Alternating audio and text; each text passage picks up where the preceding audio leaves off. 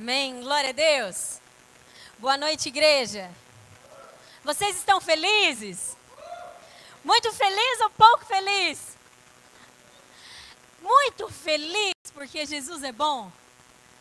Você consegue se empolgar em servir a Deus?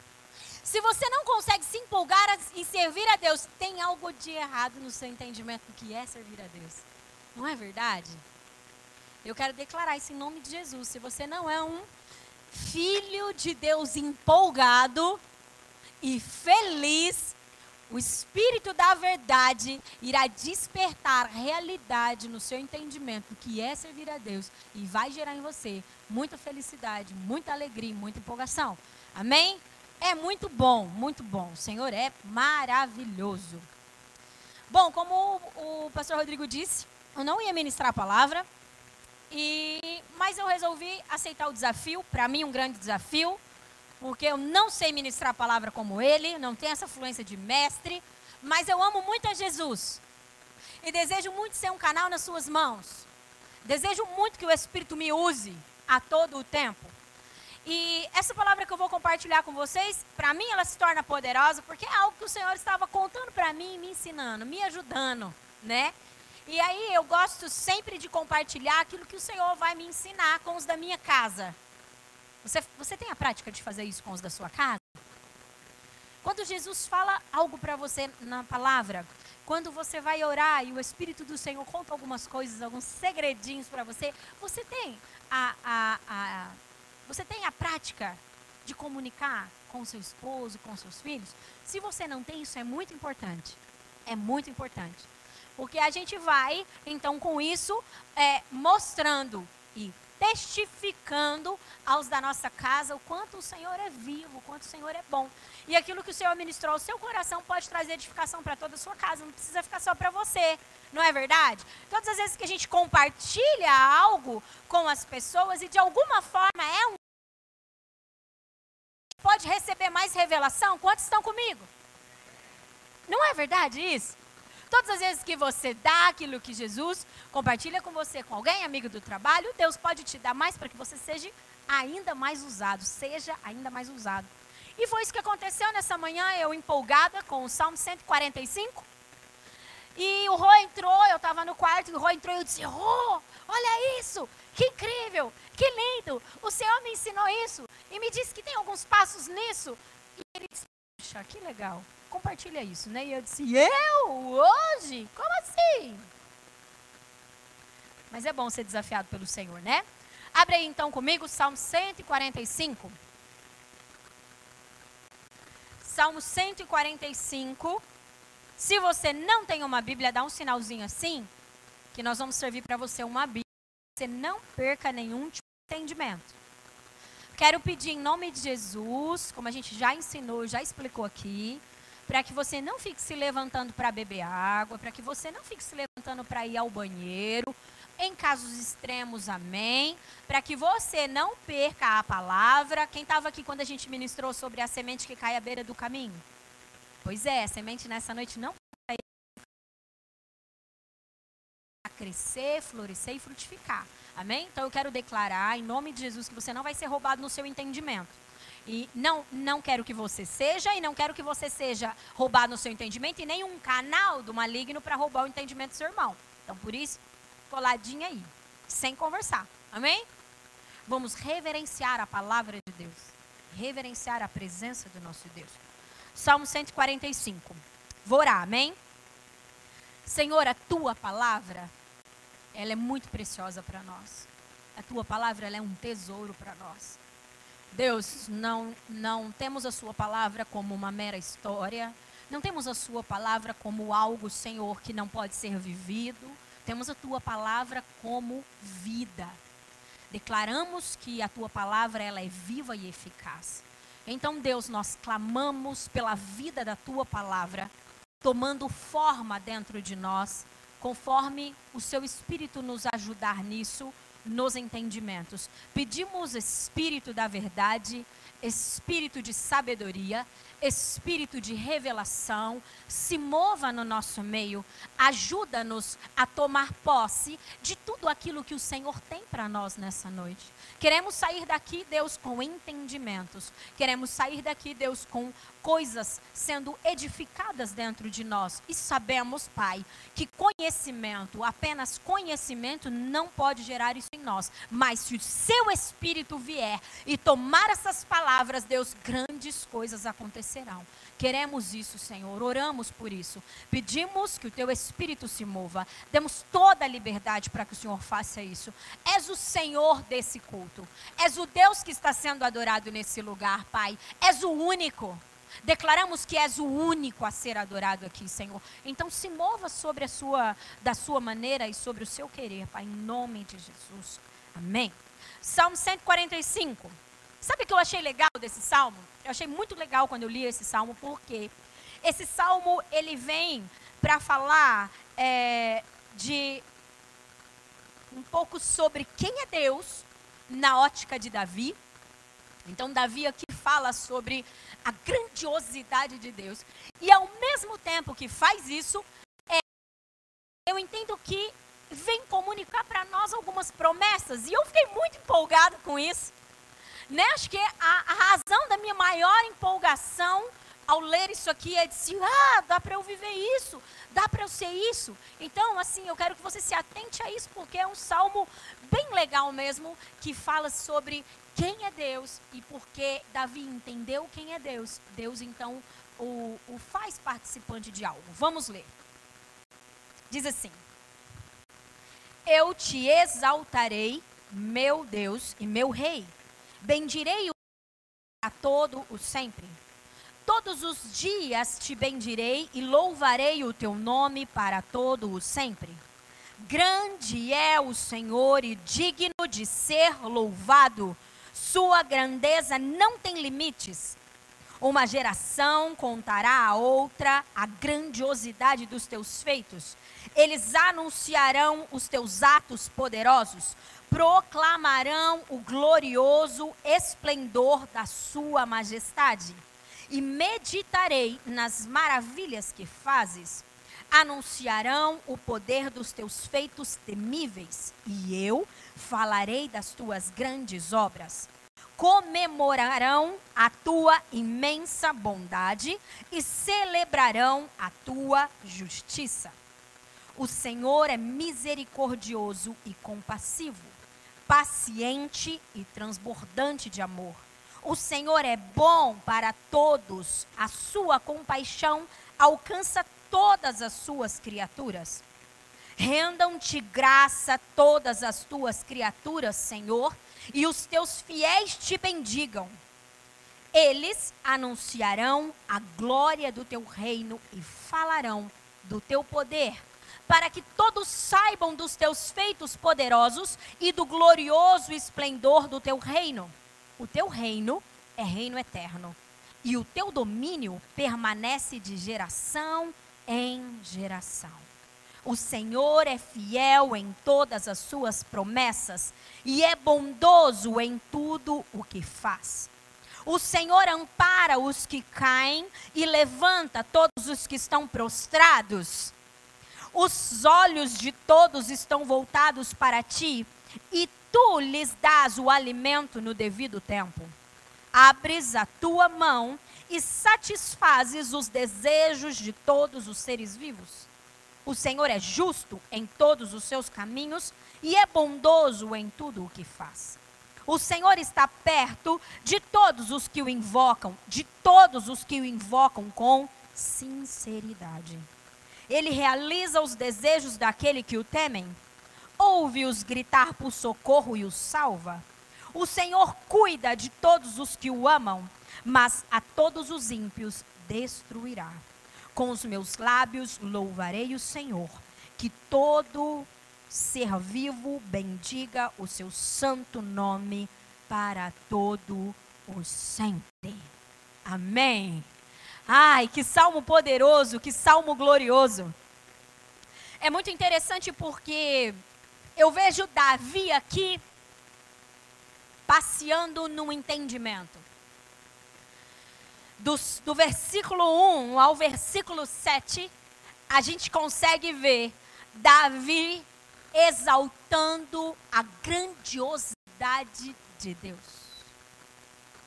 Do versículo 1 ao versículo 7, Davi contempla Deus. Davi diz: Exaltarei o meu Deus, o meu rei, eu bendirei para sempre o seu nome. Grande é o Senhor, digno de ser louvado, a sua grandeza não tem limites. Davi estava contemplando Deus nesse salmo, nesses primeiros versículos. E daí, ele contemplando ao Senhor, ele, ele entendeu que uma geração podia contar a outra geração os grandiosos feitos do Senhor, porque Deus não tinha limite. Então, Davi, com isso, dizia: Deus, o Senhor é tão grande que a sua grandiosidade não para na minha geração, o Senhor é sem fim. Verdadeiramente és o Alfa e o Ômega. Verdadeiramente és um Deus ilimitado. Então, Davi, contemplando Deus, via o seu poder e a sua grandiosidade. E você sabe que uma das coisas que eu acredito, além de ter um coração diferenciado, que Davi tinha, eu acredito que uma das coisas que fez Davi se mover com muita facilidade no reino do Espírito, como um homem segundo o coração de Deus, foi não se limitar em apenas uma faceta de Deus.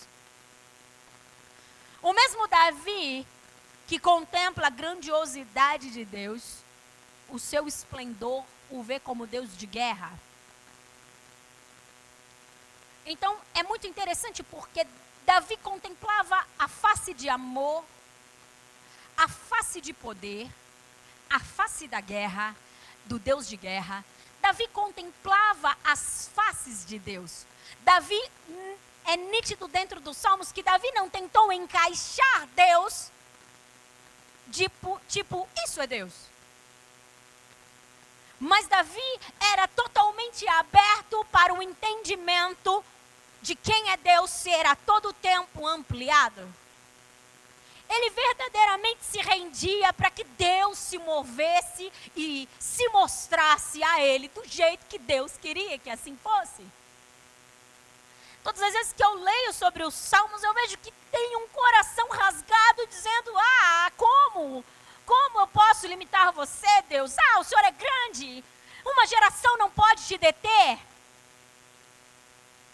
O Senhor sempre será grande, sempre será poderoso. E aí a gente vê aqui então ele dizendo isso, né? É, será proclamado o glorioso esplendor do Senhor, a sua majestade, porque o Senhor é muito grande, o Senhor não se limita, né? Anunciarão o seu poder, os seus feitos temíveis, ah, as suas grandes obras.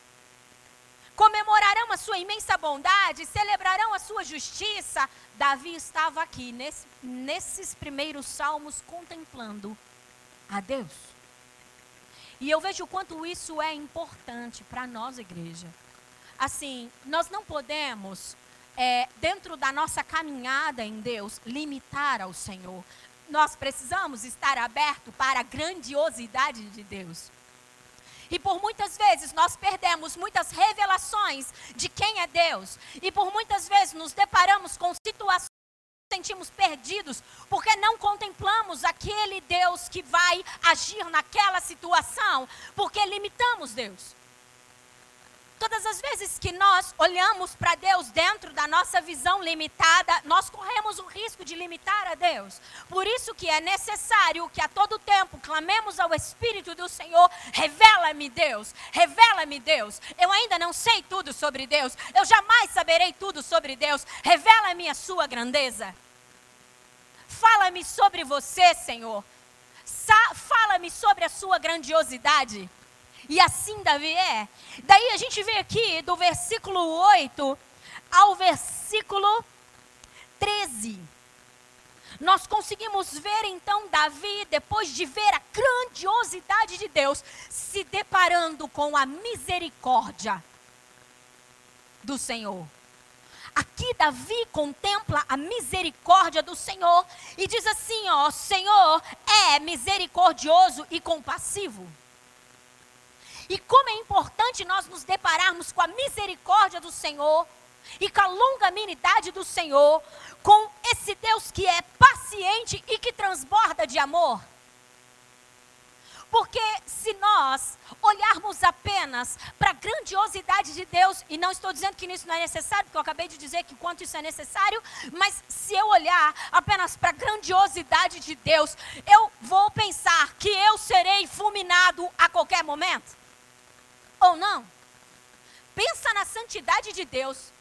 Pensa só um pouquinho, não precisa nem pensar muito sobre quem é Deus. Ei! Ele mede o mar com a palma de suas mãos. Ele controla todas as coisas, nem um fio de cabelo sai do controle de Deus, cai sem sua permissão. O nosso Deus não dorme. O nosso Deus é ilimitado.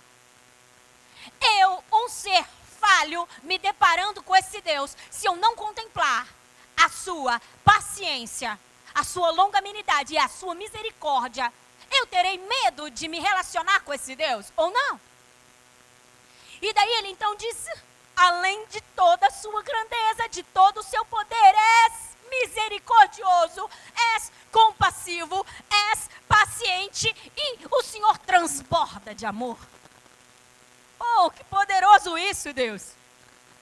O Senhor é bom para todos. A sua compaixão alcança todas as criaturas ai de nós se não fosse as compaixões e as misericórdias do nosso Deus. Ai de nós. Então ele contemplando isso, então novamente ele diz: rendam-te graças todas as criaturas. E todos os fiéis bendigam. E é muito interessante aqui no versículo 11, eu quero chamar a atenção de você para o versículo 11 que ele diz assim: eles, eles anunciarão a glória do teu reino e falarão do teu poder para todos, para que todos saibam dos teus feitos poderosos e do glorioso esplendor do seu reino.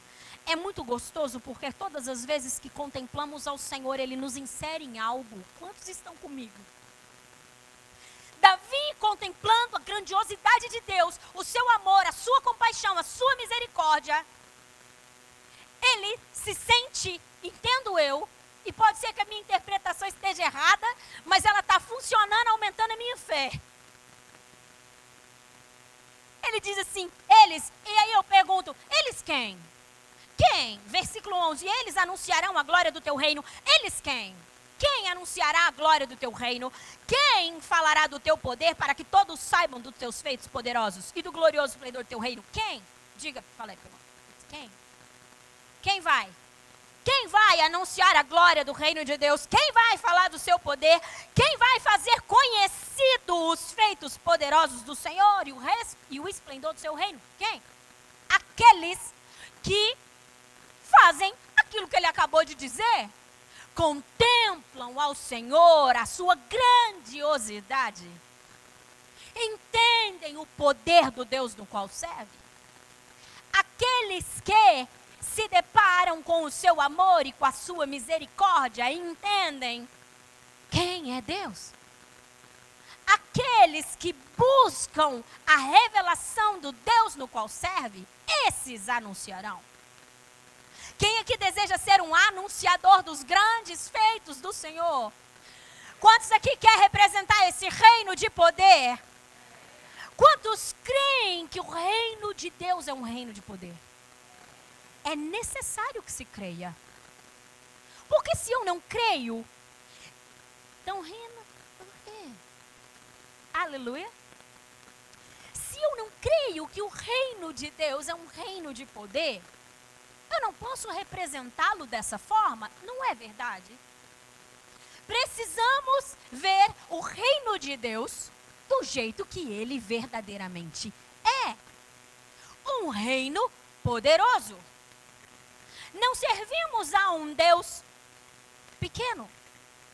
E talvez a gente sabe disso no nosso entendimento, na nossa, com o nosso conhecimento, porque estamos lendo, porque estamos ouvindo, mas talvez isso não é algo revelado no meu coração.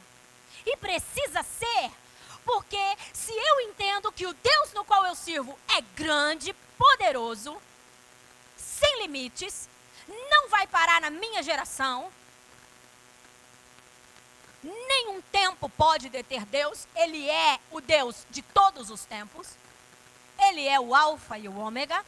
De gerações a gerações vão saber quem é Deus, porque Ele é muito poderoso, porque um homem não pode limitar Deus, porque não há tempos que podem limitar Deus. Se eu entendo isso, me deparo com a sua bondade, com a sua misericórdia. E sabe por que é tão bom a gente se deparar com a bondade, com a misericórdia de Deus? Porque ele vê que apesar apesar de nós, ele faz. Não é verdade? Tem hora que você não precisa muito da misericórdia. aliás, todos os dias a gente precisa da misericórdia do Senhor. Mas é bom, né, nós nos depararmos isso. E aí ele então diz assim, versículo 11, que essas pessoas que contemplam a grandiosidade, de Deus, que entendem o Deus no qual estão servindo, o quanto ele é poderoso, o quanto ele é grande, o quanto ele é misericordioso, o quanto ele é compassivo, esses vão poder anunciar a glória do reino de Deus. Aí então ele diz: o seu reino, versículo 13, é reino eterno. O seu domínio é, perma, é per, o seu domínio permanece de geração a geração. E aí vem algo aqui muito interessante que ele diz: O Senhor é fiel em todas as suas promessas. E é bondoso em tudo o que faz. Como é importante nós entendermos que fiel é Deus que nos prometeu.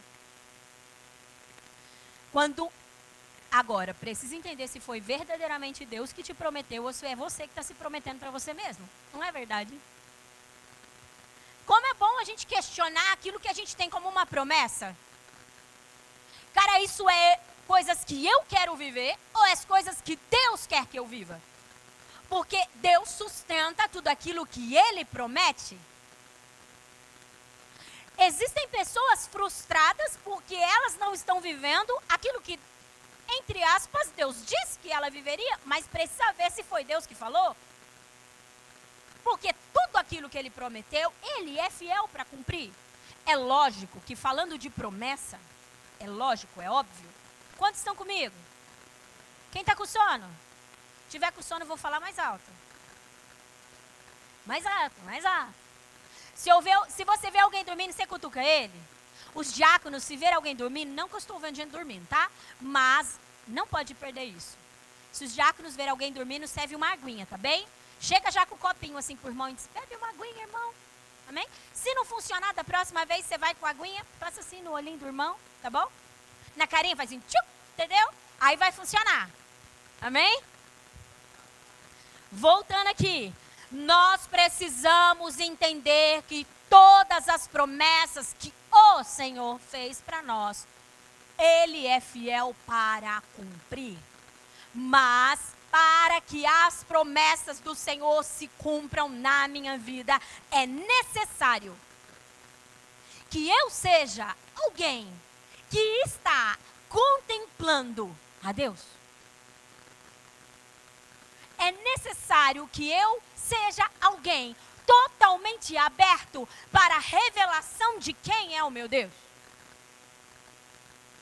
Eu não posso querer viver a promessa que o Senhor tem para a minha vida com um Deus dentro de uma caixinha.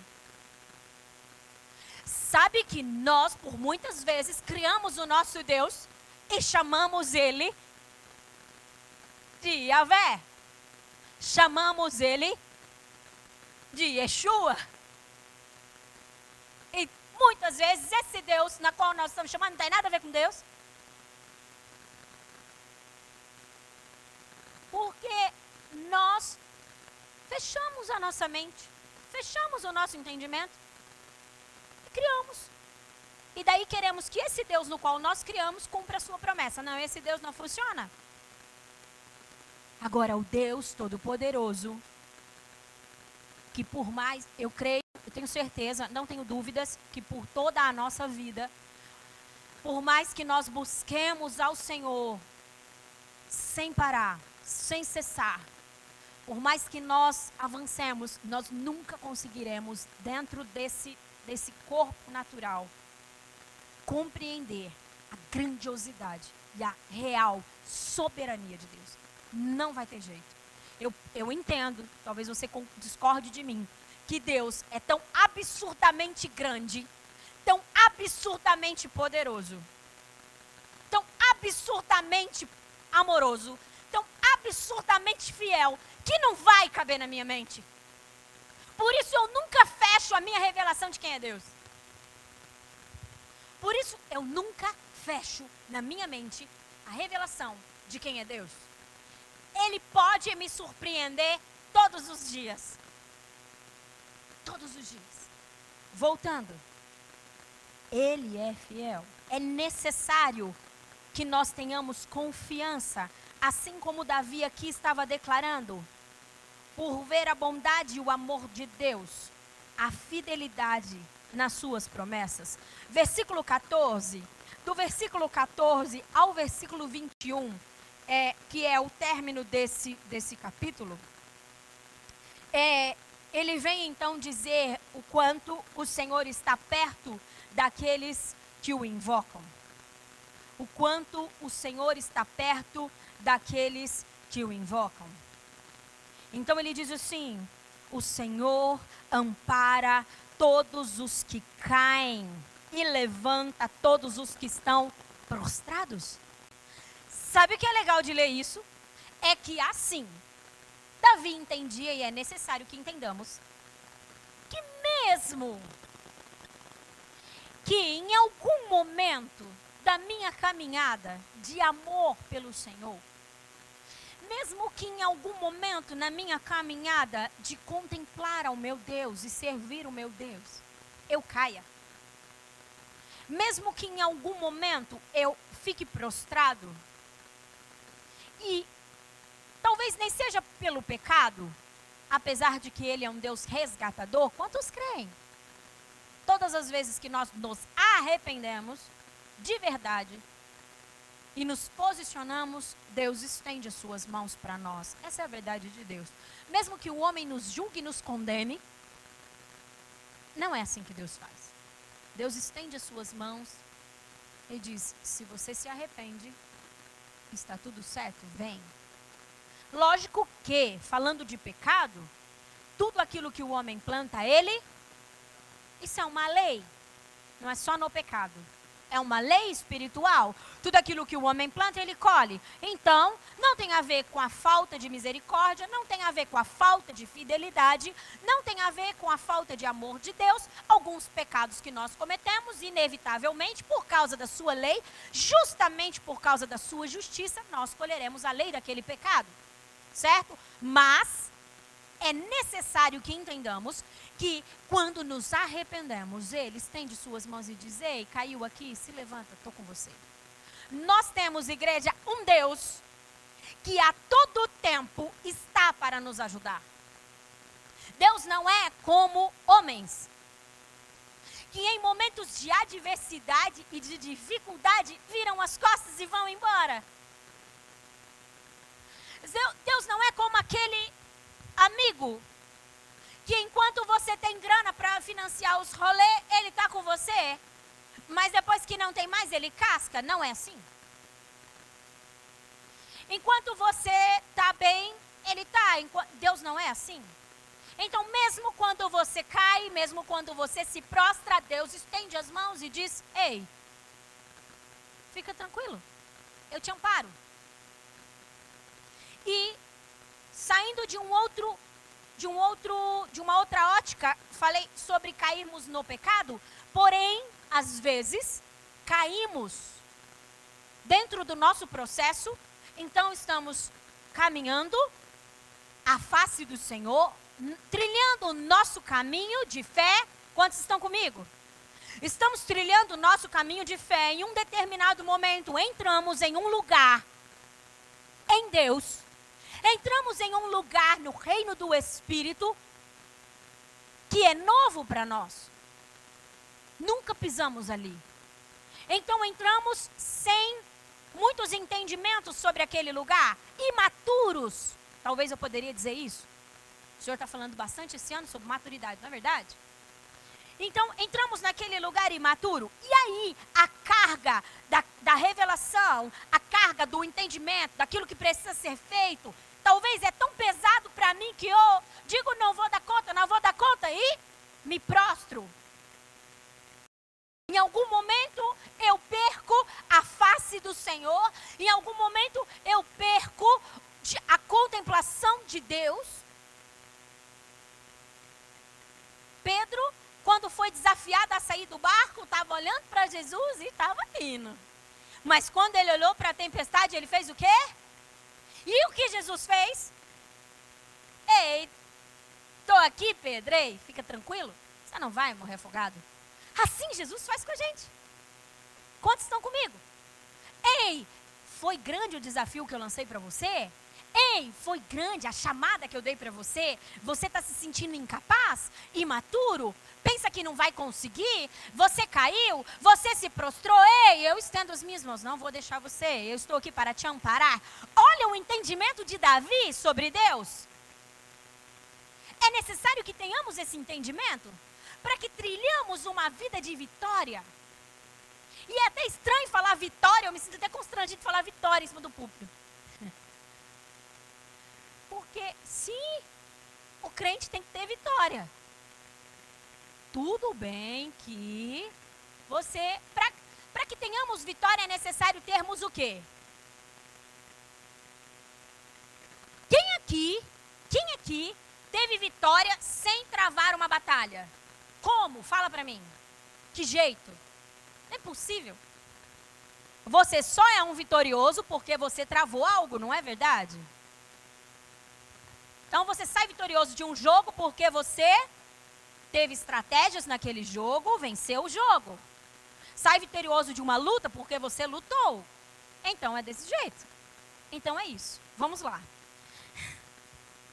E aí ele diz então, isso, versículo 15, me chama muita atenção. Quantos estão entendendo tudo?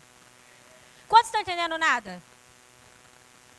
Intercessoras vão orar por você ou por mim. E pode ser que eu que esteja com problema, né? Ó, versículo 15. Os olhos de todos estão voltados para ti e tu lhes dás o alimento no devido tempo. Gente, quando eu li isso aqui, eu disse: Deus. Davi está dizendo, por entender o Senhor, que se os nossos olhos estiverem voltados para o Senhor, o Senhor vai nos dar o alimento no devido tempo. Cara, não há faltas em Deus, não há falhas em Deus. Se tem alguma coisa de errado na nossa vida, se esse o errado é eu e você. Se os meus olhos estão em Deus, a todo o tempo o meu alimento vai vir. E eu quero falar para você que esse alimento, entendo eu, que ele está dizendo, não que Deus não possa dar um alimento físico, natural, arroz, feijão, bife, lasanha, alface, tomate, berinjela. é isso que eu preciso pensar sobre isso, né? Não sobre lasanha. Senhor, renova minha mente. É, tudo que é puro, né? Sem gordura, sem açúcar, nisso pensai. É. Quando a gente fala sobre isso lá em casa, sobre, meu Deus, preciso emagrecer, diz, às vezes o Rô diz assim, ah, comer as, as gorduras, é, beber as doçuras. Eu falo, é, não é de Deus esse negócio. É, então assim, vamos lá, voltando aqui para a palavra, gente. Então, é muito interessante porque é, eu entendo que tem uma condição para que o alimento venha no tempo certo. O nosso Deus, a gente sabe que é um Deus de estações. Deus deixou as estações, deixou uh, as estações do ano, não é verdade isso? É, os meses da gestação, fala de estações. Deus é um Deus de estações, a todo tempo a gente vê isso. Né? E eu, eu entendo que se os meus olhos estiverem voltados para Deus, Deus me dará o alimento na estação correta. Então, falei que sim, eu creio que Deus nos dá um alimento físico também, que Deus não nos deixa faltar nada. Porém, eu acredito que Davi aqui estava dizendo assim, ó, para cada tempo da sua caminhada com o Senhor, não te faltará o alimento, não te faltará a revelação, o entendimento, não te faltará aquilo que você precisa para permanecer no caminho. Quantos estão comigo? Não é necessário que você se alimente para que você se mantenha saudável? É ou não é, igreja? É necessário que nós nos alimentemos para permanecer fortes. Espiritualmente falando, é necessário que nos alimentemos e é necessário que seja o alimento correto para a estação correta. É necessário que eu coma aquilo que precisa ser comido no tempo certo, falando, para que eu tenha maior proveito do meu tempo. Por isso é tão importante andarmos em lugares como Davi andou. Por isso é tão importante não, não tirarmos os olhos do nosso Deus, como Davi não tirou. Davi nunca tirou os olhos de Deus. Em um determinado momento tirou, mas, né? Mas Davi era um cara que contemplou, por isso o maior exemplo de adorador. Por isso que a tenda caída de Davi será restaurada. Por isso que ele é o exemplo de adoração para nós. Bom, então ele está dizendo isso, que se não tirarmos os nossos olhos para, para do, do Senhor, então o Senhor nos dará o alimento no devido tempo. É um segredo, é uma chave isso para nós. Termos os nossos olhos porque às vezes a gente fica se degladiando na estação que nós estamos. Entendem? Se Deus estiver nos inserido, eu vou, eu vou trazer figuras aqui para que fique claro. Se Deus estiver nos inserido em um tempo espiritual de deserto, o que você mais vai precisar é de água e refrigério. Quantos estão comigo? Imagina você no deserto comendo uma boa feijoada. É para morrer, né? Não é verdade? Não, no deserto o que você mais precisa é de uma boa sombra, de um bom refrigério, de uma boa água fresca. O nosso Pai, o nosso Deus, sabe em qual estação nós estamos e qual alimento vai me deixar mais forte, mais sensível e fazer com que eu ande na velocidade correta. Por isso não podemos perder os nossos olhos do Senhor. Continuando aqui, ele diz assim: que, versículo 16: abres a tua mão e satisfaz os desejos de todos os seres vivos. Sabe, Deus não é um Deus que retém as coisas porque Ele é mau. Ah, eu tenho uma revelação aqui, eu tenho uma unção aqui, ah, eu tenho uma autoridade, eu tenho um poder, eu tenho algo para dar, mas ah, não vou dar não. Deixa ele mais um pouco esperando. Não é isso, não é dessa forma. Deus tem as suas mãos abertas. Só que para que eu consiga pegar aquilo que está nas mãos do Senhor, abre a tua mão e satisfaz os desejos do Senhor, para que eu alcance as mãos abertas do meu Deus, que não tem desejo de reter nada de mim, é necessário que eu seja alguém que contemple a Ele, reconheça o seu amor, bondade e misericórdia. É necessário que eu esteja em um lugar de contemplação, rendição e entendimento. Porque se eu tiver nesse lugar, o meu coração estará alinhado ao coração de Deus. Todas as vezes que eu contemplo Deus, Deus me permite. 1 Coríntios capítulo 3 diz que todas as vezes que contemplamos Ele, como que um espelho, aquilo vem sobre nós. E nós somos transformados pela tua glória, pelo teu poder. Eu creio que Davi era um homem que estava em constante transformação. Porque todos aqueles que contemplam a Deus constantemente estão em transformação. Porque vão se parecendo mais com o Deus no qual ele serve. Você crê assim? Então, algo que devemos pensar é: se eu sou o mesmo e se não há transformações em mim, quem eu estou contemplando? Será que eu estou contemplando a Deus? E porque se eu estou contemplando a Deus, era para eu ser mais parecido com Ele a cada momento. Será que eu estou contemplando a mim mesmo? Porque é possível. E daí eu vou ficando cada vez pior. Ao invés de crescer, amadurecer e se desenvolver em Deus. E a partir do momento que, dentro do, do capítulo 145, estamos falando da contemplação de Deus. Quando contemplo Deus, as mãos do Senhor estão abertas, Deus não precisa reter nada de mim, porque o meu coração, pela sua coração, está alinhado. E eu só vou pedir aquilo que verdadeiramente Deus quer me dar. Porque quando contemplamos ao Senhor, Ele nos dá o seu coração. Quantos creem? Quem aqui já orou pedindo ao Senhor o seu coração?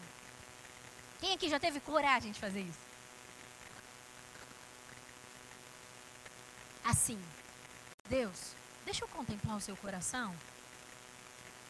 Eu sei que é muito grande. Imagina que Deus não vai poder deixar ver nunca tudo, né? Porque é muito grande. Mas só de ver uma parte, só de ver uma, uma, uma faceta, só de poder contemplar um pouquinho de algo, é extraordinário. É absurdo. E quando a gente consegue então contemplar o coração do Senhor, e quando a gente consegue contemplar, cara, você não vai pedir mais um carro novo. E Deus não quer me dar um carro novo? Lógico que quer. Porque Deus não tem problema com isso. Mas quando você tem um, um, um, uma vida de contemplação como a de Davi aqui, Cara, você começa a pedir pelas coisas que estão dentro do coração do Senhor. Você começa a pedir pelas coisas do reino. E as mãos do Senhor, diz Davi, que estão abertas para satisfazer os desejos dos seres vivos. Quem aqui quer ter os seus desejos satisfeitos? Que eles estejam alinhados ao coração do Senhor, porque senão você está pego, ferrado. Se Deus satisfazer o desejo do meu coração fora da presença do Senhor, nós nos mataríamos. Porque nós não sabemos o que é bom para nós. Muitas vezes pedimos, vou dar um exemplo, para continuar caminhando, mas o Espírito quer que eu insisto nisso. Então talvez vai ser interessante para alguém. Imagina se eu tenho um problema de carências. Eu tenho um problema de carências, tenho uma necessidade de aprovação, tenho uma necessidade de ser vista, de ser aplaudida, e aí eu falo assim: Senhor, me dá uma voz. Esse é o desejo do meu coração. Uma voz muito linda. Uma voz. Não vou dizer a quem. Eu não sei can, cantores assim, não sou, não sou ligada a isso. Sei lá, gente, uma voz como de quem? Fala aí, não fala ninguém americano quando sei falar. Heloísa Rosa, Nívia Soares, Bruna Magalhães, Gente, é minha nora, vou puxar saco dela. Muitos, nós aqui temos músicos, ministros que são poderosos. Lívia, Liliane, uma voz como. Ah, tem muita, muita, muitas meninas e meninos poderosos aqui. É. Então, assim, se eu começo a pedir isso para Deus, porque esse é o desejo do meu coração, aonde eu vou parar, igreja? O mesmo problema que aconteceu com Lúcifer, né? Entende? Por isso, é, Deus, Deus, ele só não nos dá aquilo que verdadeiramente sabe que, tipo, diz, desejo do seu coração aí está muito fora, isso vai ser para sua perdição. Entende? Então não dá. Agora, aquilo que verdadeiramente o Senhor sabe que vai ser bom e que vai exaltar o seu nome e que vai nos guardar de nós mesmos, Deus não tem problema nenhum em nos dar. É isso que Davi estava querendo dizer. As mãos do Senhor estão abertas. Versículo 17 diz: O Senhor é justo em todos os seus caminhos e é bondoso em tudo o que faz. Novamente, Davi está afirmando: Deus, ei, eu confio que o Senhor é justo, eu confio que o Senhor é bondoso. Então, você consegue entender? Não sei se você tem a mesma percepção que eu, que Davi não perde os olhos do Senhor? ele vai decorrendo o, o salmo e ele não perde os olhos das características de Deus. Então ele fala assim de geração a geração, vai, vai, vai ser manifesto, o Senhor é, é, é, é vai, eu vou poder participar, todos aqueles que são é, é fiéis, aqueles que vão poder anunciar o seu reino, os seus grandes feitos, falar do seu esplendor, ah que lindo. E aí ele diz isso de novo, o Senhor é justo em todos os seus caminhos e é bondoso em tudo o que faz. Deus não erra os seus caminhos, nós erramos. Nós muitas vezes saímos dos caminhos do Senhor e por isso nos damos mal, mas Deus não erra os seus caminhos. Por isso é importante demais mantermos o nosso coração alinhado a Ele. Versículo 18 diz: O Senhor está perto de todos aqueles que o invocam. Para mim, um dos versículos mais chaves dessa, desses versículos aqui. O Senhor está perto de todos, de todos aqueles que o invocam, de todos Quer dizer, não é só invocar. Não é só vir ao culto de domingo e dizer: Deus poderoso. Se você não acredita no poder de Deus, adianta nada. Quantos estão comigo? Ele diz que todos aqueles que invocarem ao Senhor com com sinceridade. É com sinceridade. Porque eu posso cantar canções violentas e não ser violento dentro de mim. Porque não é sincero. Então ele está dizendo assim: o Senhor está perto, meu Pai. Ter Deus perto. Quem aqui precisa de mais alguma coisa além disso? A gente não precisa de mais nada a não ser ter Deus perto. Porque se você tem Deus perto de você, ei, todos os seus problemas estão resolvidos. Ou não? Todos. Todos os teus problemas, todos os meus problemas estão resolvidos. Deus está perto de mim. Porque mesmo que eu passe pelo vale da sombra da morte, Ele estará comigo. Então, o vale da sombra da morte é fichinha. Porque eu tenho um Deus comigo. Mesmo que eu passe por desertos que não são fáceis de ser passados, se Deus está perto de mim, eu vou vencer todo esse deserto. Mesmo que eu esteja em um lugar de abundância, não tem perigo de eu me perder. Por quê? Porque Deus está comigo. Só que Deus só está perto daqueles que o invocam e o invocam com sinceridade. Agora, há um detalhe. Nós estamos invocando a Deus? É o primeiro ponto. Para todas as coisas que temos vivido, estamos invocando a Deus. Invocar a Deus fala sobre orar, buscar a sua face. Invocar a Deus fala sobre entrar em um lugar de dependência. Quando você invoca alguém, você está chamando, você está falando, você está, de alguma forma, dizendo: Ei, vem aqui. Ei. Então eu vejo que invocar a Deus com sinceridade é orar com sinceridade. Orar com sinceridade. Entende? Gente, eu vou falar uma coisa para vocês aqui, abrindo um parênteses. Mais ou menos, abrindo um parênteses. O nosso Deus está voltando. Jesus está voltando. Não existe nenhuma sombra de dúvidas de que Ele está a portas. Todos os sinais estão se cumprindo. Jesus está voltando. A gente não pode mais, igreja, em nome de Jesus. Em nome de Jesus. Não podemos mais vir aqui e nos satisfazer com o culto da palavra do domingo à noite. Não dá mais. Sabe aquela coisa assim, ó? Se eu puder te dar um conselho, eu quero te dar um. Quem já ouviu isso? Se eu puder te se que se conselho fosse bom, não era dado, era vendido. Mas eu quero te dar um conselho. E eu, eu creio que esse conselho está dentro do coração do Senhor, por isso ele é muito bom. Não se contente em vir aqui sentar nessa cadeira, ouvir uma palavra, ir embora para sua casa para enfrentar mais uma semana. Não é isso que Deus tem para você. Não é isso que Deus quer que você viva. Deus está preparando um exército para enfrentar o retorno de, Messi, de Yeshua, do Messias. Não serão dias fáceis.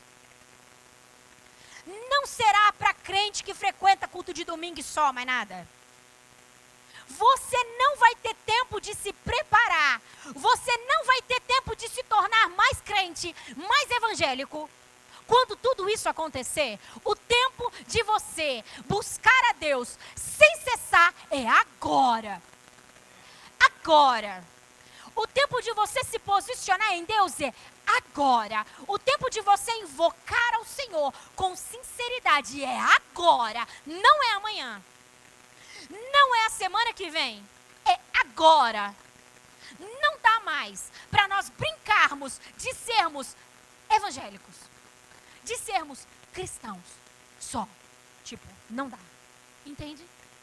Pastor, é a primeira vez que eu estou aqui hoje, pastor. Você está falando esse negócio, não estou entendendo nada. Eu quero te dizer que Jesus é muito bom, é muito amoroso, ele é muito, muito incrível.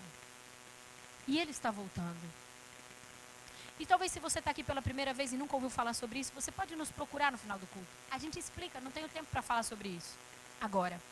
Mas a gente explica um pouquinho sobre o propósito de Deus. E é muito importante que a igreja esteja com os seus olhos fixados no Senhor. Ele não pode vir para mim para você como um ladrão. Ele vai vir como um ladrão para aqueles que estão dormindo, não estão vigilando, não estão vendo, não estão entendendo. E se você está aqui todos os domingos, e essa casa tem falado muito sobre isso, e essa casa tem se preocupado e separado, acabamos de encerrar um curso, um aprimore que chama Esperança. Quem fez? Muita gente fez, estava lotada a sala. É porque muitos não estão aqui, né? Mas muitos fizeram. Foi incrível. Nós temos uma preocupação em preparar um exército. Ah, se nós entendêssemos o que é temer a Deus. Eu falo para você que se nós entendêssemos o que é temer a Deus, 50% dos nossos problemas estariam solucionados. Porque por entender o que é temer ao Senhor, teríamos sabedoria. Diga assim, por entender o que é temer ao Senhor, eu terei sabedoria. Então diga assim, Espírito da verdade, me ajuda a temer ao Senhor. Abra os olhos do meu coração para que eu contemple a Deus e o tema em nome de Jesus. Ah, se entendêssemos o temor do Senhor. Provérbios 9, 10 diz que o temor do Senhor é o princípio da sabedoria. E o conhecimento do santo é entendimento. 50% dos nossos problemas estavam resolvidos. Teríamos os nossos desejos, porque os nossos desejos estariam alinhados a eles, todos atendidos. Viveríamos em outro lugar de autoridade. E verdadeiramente com isso poderíamos manifestar todo o reino de Deus. Imagina, com um coração desalinhado, imagina, sem contemplarmos ao Senhor, se o Senhor nos desse todo, toda, todo poder para manifestar tudo o que o seu reino é. Gente, a gente se tornaria, eu acho, não sei se você concorda comigo também, não precisa concordar, mas imagino eu, que nos tornaríamos os deuses desse templo, desse tempo. Cara, quem aqui já não ficou hum, o fulano que revela o nome e que fala o RG vai estar tá lá no templo do do Deus vivo. Pronto. Ai, tem aqui tem, né? Do Deus Criador. Cara, as pessoas nem querem saber se Jesus vai estar tá lá ou não. Mas o irmão vai estar tá, e ele revela o nome e o RG. Imagina se Deus, quem aqui quer ser usado para ressuscitar mortos? Eu, Senhor, ajuda-me, ajuda-me, ajuda. Quem quer ser usado para libertar o enfermo? Libertar o cativo? Quem quer ser a expressão exata de quem Deus é? Imagina se o nosso coração não estiver alinhado e se a gente estiver olhando para outra coisa que não seja Jesus e tudo isso acontecer. Seremos os próximos deuses da terra. Pegaríamos toda essa glória e reteríamos a nós. Por isso que eu acredito que Deus vai sim acredito e clamo e oro e busco e falo, faz qualquer coisa dentro de mim, mói, esmaga, faz o que o senhor achar necessário, Deus. O senhor sabe que é necessário. Não me deixa fora de tudo isso. Eu acredito muito nesse mover da igreja, de uma igreja poderosa. A igreja sempre foi poderosa, a igreja é poderosa, pronto, acabou. Não tem outro jeito, é isso mesmo. Nós, a igreja é, é para ser a expressão de quem é Deus de quem é o, os, os filhos de Deus, é para ser a expressão do Pai, eu acredito nisso, mas é necessário que Deus conduza o nosso coração para o lugar certo e por isso, essa onda, eu acredito, igreja, em uma onda de muito poder, de um avivamento que vai mexer com a nossa mente, com o nosso coração e vai conduzir a igreja num outro patamar. Mas para que essa onda se estoure, e se estoure, é isso? Se estoure, se estoure, estoure. É isso aí, gente. Se arrepende. Tá tudo certo assim? Estoure. Se arrebente. Para que essa onda venha sobre a igreja, tem que ter corações alinhados. Então, amarrem os cintos. Amarrem os cintos. Amarrem os cintos e se preparem. Ele vai mandar fogo sobre nós. Quem quer o fogo de Deus aí? Confie na bondade, na misericórdia e na paciência de Deus. Grandiosidade de quem Deus é e deixa Deus queimar. Porque a palha precisa ir embora. Aquilo que vai atrapalhar a manifestação do poder de Deus em nós e através de nós precisa queimar. Precisa ir embora. Não tem jeito. Precisa ir embora. Eu acredito nessa igreja. E eu vejo a hora de estar envolvido em tudo isso. Eu cansei de ouvir que Deus é muito poderoso. Eu sei que Ele é muito poderoso. Eu quero viver isso. Quantos aqui querem tocar nisso? Tocar no poder de Deus. Eu quero tocar nos milagres. Por que eu quero isso? Para que todos saibam que o nosso Deus vive. Porque a igreja, por causa do seu desalinhamento, por causa do, do quanto a igreja não invoca Deus, não contempla Deus, ela é, muitas vezes, envergonhada. Muitas vezes a igreja é é, como que eu poderia dizer, zombada. E eu não quero, e eu sei que você também não quer, continuar nisso. Eu quero dizer: o meu Deus é poderoso, levanta e anda. O meu Deus é poderoso, seja liberto. O meu Deus é poderoso, seja curado. Eu quero que a minha sombra cure. Mas a gente precisa contemplar a Deus. A gente precisa ter um único objetivo: exaltar o nome do nosso Deus. Todos precisam saber que, mesmo mediante a minha fraqueza, mesmo mediante as minhas limitações, Deus reina em mim e através de mim. Por isso eu oro e acho que a igreja tem que orar pela motivação dos nossos corações para que tenhamos a motivação do nosso coração cada vez mais alinhado. Alinhamos a motivação do nosso coração pela contemplação de quem é Deus, pelo entendimento de quem é Deus, um entendimento expansivo. Deus pode fazer. Daí ele vai abrir a sua mão e dizer: pega aqui aquilo que já é teu. Quantos creem que tudo o que nós precisamos, tudo o que você precisa, igreja, estou encerrando, tudo o que você precisa para representar Deus. Eu não sei se você vai entender isso que eu vou falar. E eu fico, ah, ah, Jesus. Tudo o que eu e você precisa para representar a exatidão de quem é Deus já está dentro de nós. Eu creio assim. Está aí. Quando Deus te formou no ventre da sua mãe, Ele te fez para que vocês o expressassem, o glorificassem. Ele não te fez para ser um ser humano fracassado. Não fez. Ele não te fez para ser alguém que negocia com o pecado. Não fez. Ele não te fez para alguém para viver uma vida depressiva, uma vida em desgosto. Não, não, não. Deus não te fez para isso. Ele te fez para que você fosse a expressão do que Ele é.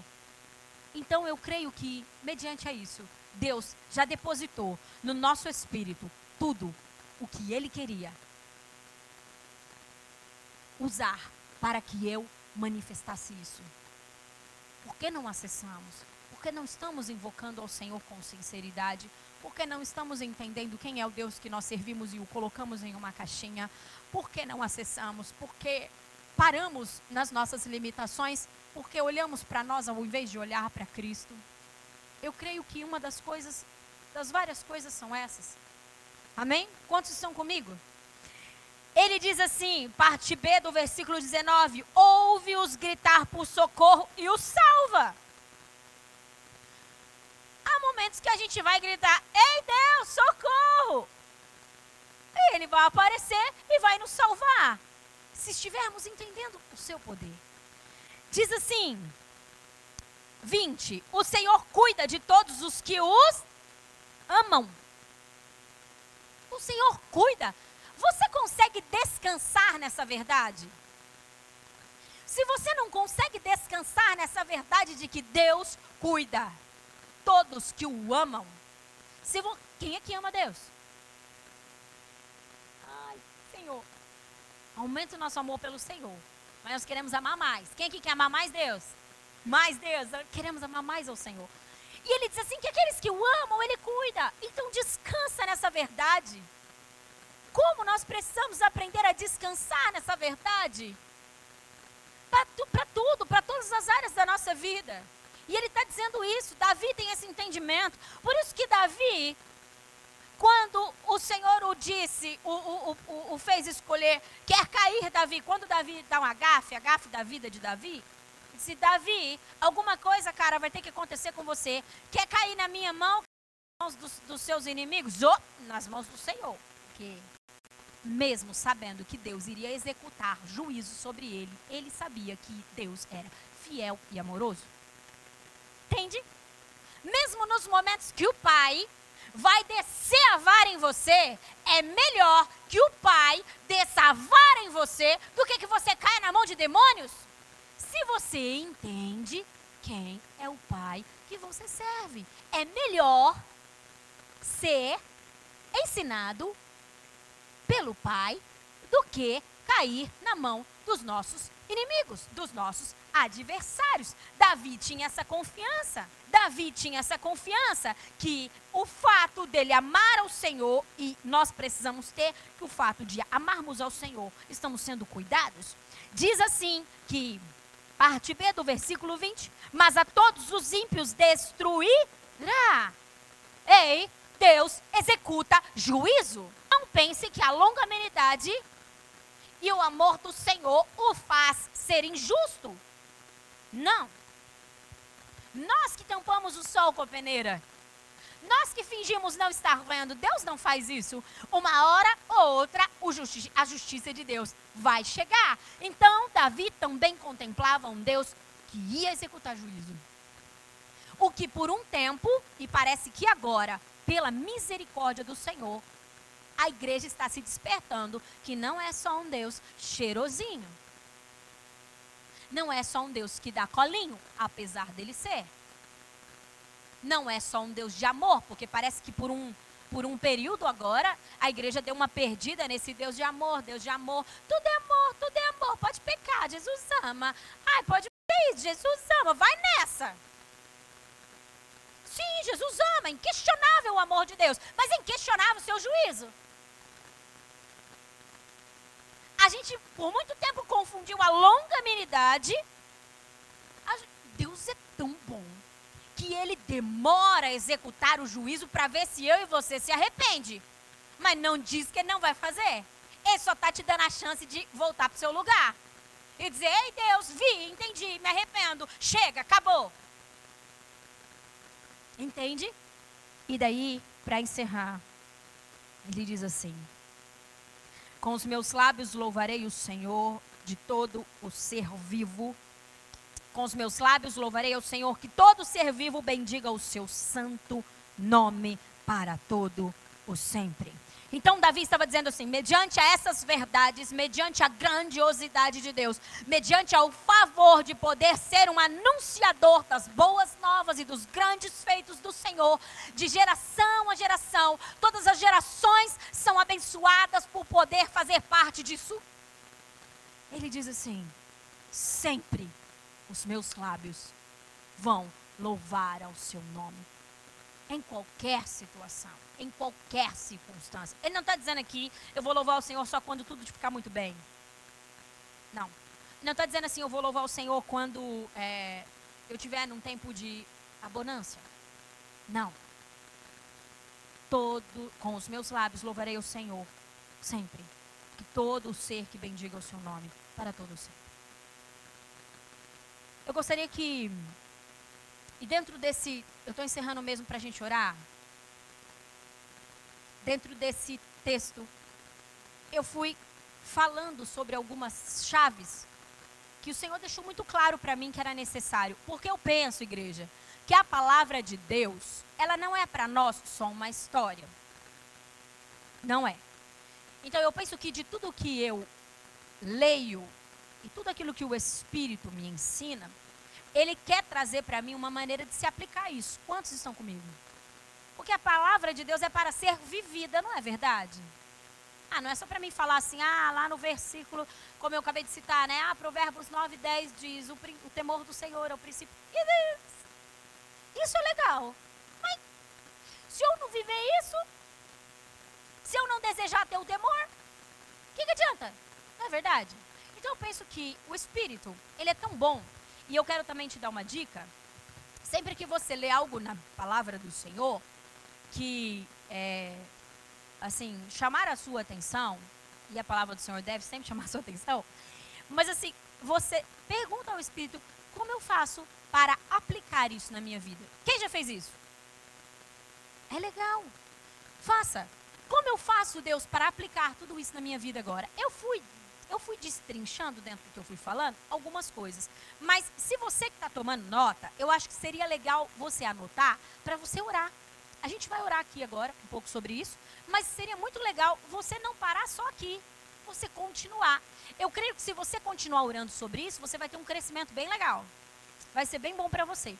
Então o Senhor me deu, dentro desse capítulo 145, seis chaves seis coisas que tornam essa palavra prática ou que fazem com que eu viva isso. Seis coisas. A primeira chave, a primeira coisa que vai facilitar eu viver isso, a necessidade de reconhecer o poder de Deus. Do versículo 1 ao versículo 7, Davi fala da grandiosidade de Deus. Então, a primeira coisa que eu preciso ter na minha vida cristã, na minha caminhada de fé, é o reconhecimento do poder de Deus. Se eu não reconhecer o poder de Deus, eu não vou conseguir servir a Deus da maneira como eu deveria. Entende? Então isso é muito importante. A segunda chave, o segundo entendimento seria ter os meus olhos voltados para Deus. Por que ter os meus olhos voltados para Deus? Porque se os meus olhos estiverem voltados para Deus, eu vou receber o alimento certo para a estação que eu estou. Nós falamos sobre isso. Então, ter os meus olhos voltados para Deus faz com que eu não enxergue as coisas que estão à minha volta, mas contemple Deus, e aí, a partir de Deus, eu tenho a perspectiva correta e tenho os alimentos corretos para aquela estação. A terceira chave e o terceiro entendimento é orar, invocar ao Senhor com sinceridade, não para o cumprimento de uma regra. Sabe aquela coisa assim, ah, eu não orei ainda, deixa eu ir lá. Deus, obrigada por esse dia, Senhor. Muito obrigada, a sua bondade, a sua misericórdia que se renovou. Talvez você já até decorou algum versículo, algum capítulo, daí você fala aquilo. Ah, Deus, me, me ajuda, me ensina a contar os meus dias de tal maneira que eu canse corações sábios. Amém? Não. Invocar ao Senhor com sinceridade diz sobre ficar nu na presença do Senhor. Deus está aqui, um coração invejoso inseguro, medroso. Deus está aqui uma pessoa, Senhor, que não te ama o jeito que deveria amar. Não tem prazer na sua palavra, mas deveria, Senhor. Está aqui, esse aqui sou eu. Lane, mas Deus não sabe. Lógico que Deus sabe. Mas é, Ele precisa ver a sua sinceridade nisso. Deus precisa ver o quanto você quer falar sobre isso. Você sabe que algumas lutas, algumas provas, algumas pessoas algumas coisas, elas vêm até a nossa vida só para Deus, de alguma forma, fazer a gente ver o que está dentro do nosso coração. Porque às vezes a gente não viu, Deus sabe que existe e Ele é Pai. Quem aqui é pai ou mãe? Você quer o bem dos seus filhos, não é? Por favor, é assim que é para ser.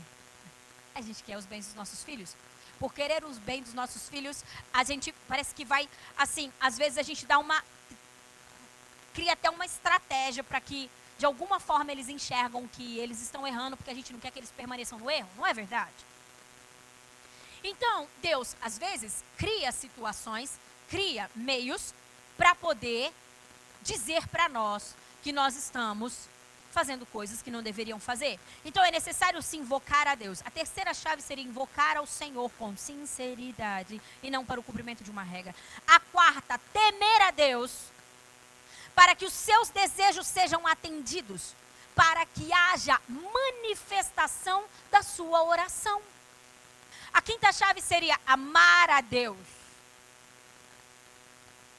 Que parece assim ser ah, sem amor a Deus a gente não vai para lugar nenhum, né, gente? Mas assim, dentro do que o texto nos propõe, amar a Deus é necessário, mas amar a Deus para receber o cuidado de Deus.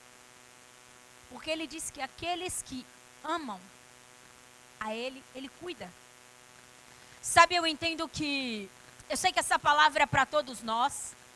Ela é para mim em primeiro lugar. Deus me deu para falar muitas coisas ao meu coração, para me ajudar dentro daquilo que eu tenho clamado ao Senhor. Mas você que sentiu no seu coração de vir até aqui à frente como um sinal de, oh Deus, eu verdadeiramente quero ser ajudado pelo seu Espírito, vem aqui na frente. Você que fala, oh, Deus, eu, eu, eu quero muito, muito, muito é, ter a minha mente expandida. Eu quero muito, Deus, é, poder contemplar toda a sua grandiosidade, todo o seu poder. Você que diz, Deus, eu quero muito ser um anunciador da glória do Senhor. Vem aqui na frente como um sinal de: Ei, Deus, eu estou aqui. Eu sei que Deus está te vendo aí onde você está, sem nenhuma sombra de dúvidas. Mas sabe, eu entendo que essas coisas falam de passo de fé. Ei, Deus, ó, eu quero ser alguém que está totalmente envolvido com o teu poder, está totalmente envolvido com o teu reino. Eu quero ser, Deus, esses do versículo 11 que diz que vão falar do seu poder, que vão manifestar os teus feitos poderosos, que vão, ó Deus, falar do esplendor do seu reino. Não apenas falar, mas manifestar. Senhor, eu quero ser. O Senhor me ajuda nisso? Eu quero encorajar você dizendo que não é pela nossa força que conseguimos servir Deus com excelência. Não é. Não é pelo quanto conhecemos da Bíblia, não é. É pela força do seu espírito. É pela força do seu espírito. Ah, se não fosse o espírito do Senhor nos capacitando a ver a sua glória. Ah, se não fosse o espírito do Senhor nos capacitando para entender a grandiosidade de Deus. Ah, se não fosse o espírito do Senhor nos ajudando, alinhando os nossos corações. Ah, se não fosse o Espírito do Senhor trabalhando nos desejos do nosso coração, estaríamos perdidos. Mesmo nós escolhendo isso, não seria possível. Eu quero te fazer entender isso. Mesmo que você escolha servir a Deus, se não for pelo seu espírito, não é possível a sua escolha, o seu posicionamento, mais o Espírito do Senhor faz uma parceria perfeita. Diga ao Espírito do Senhor que você quer que ele seja o seu parceiro